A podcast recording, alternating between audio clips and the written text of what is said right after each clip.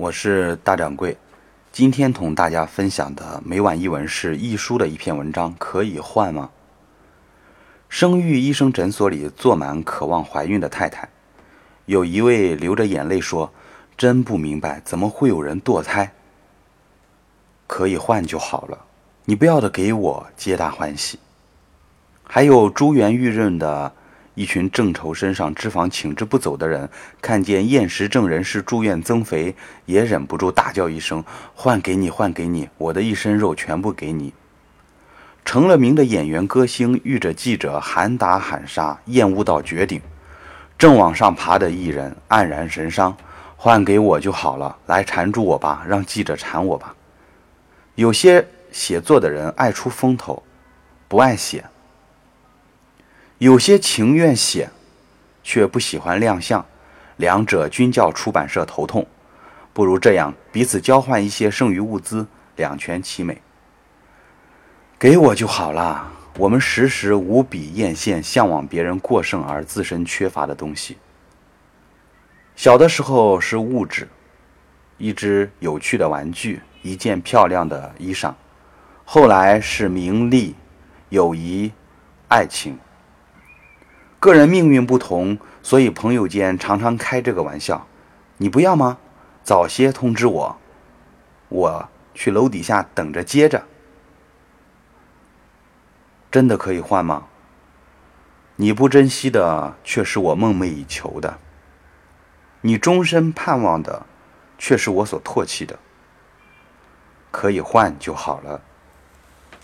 这就是一书的，可以换吗？这篇文章明着写可以换吗？其实是在说我们人的不满足。我们从古到今都有一种文字啊，都有很多的文章来记述人的贪欲、得陇望蜀。已经有了，还想要更多；有了更多，还想更多。永远没有一个贪欲，所以我记得有一个故事是这样子的：说有一个将军非常善于打仗。有一天，有一个谋士说：“将军，我能打败你。”将军说：“你用什么打败我？我可以为你出谋划策，让你连续打胜仗。”于是，这个将军真的就一直在打胜仗，打了大概有一百多场战争、战斗，结果每一场战斗都都胜利了。但是，随着战斗胜利的次数越来越多，这位将军却感到越来越沉重。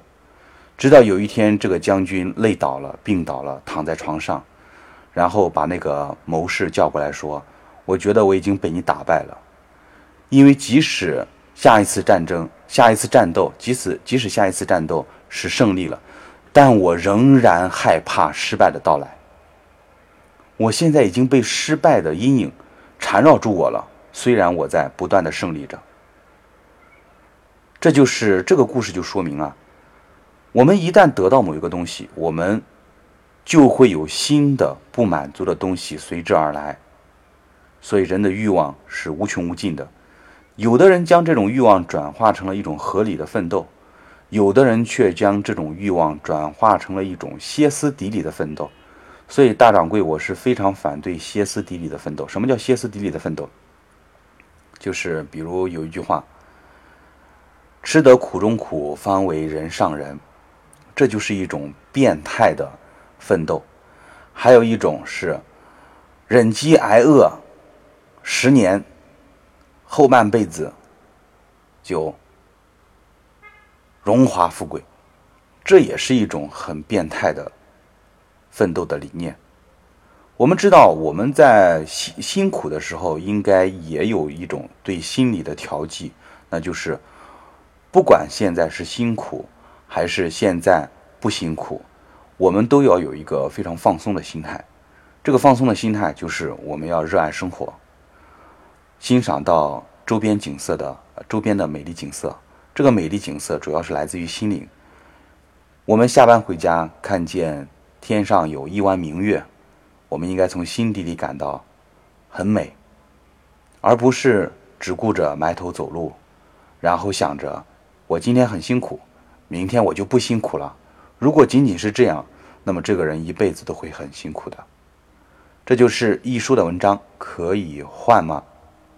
我们明天再见吧。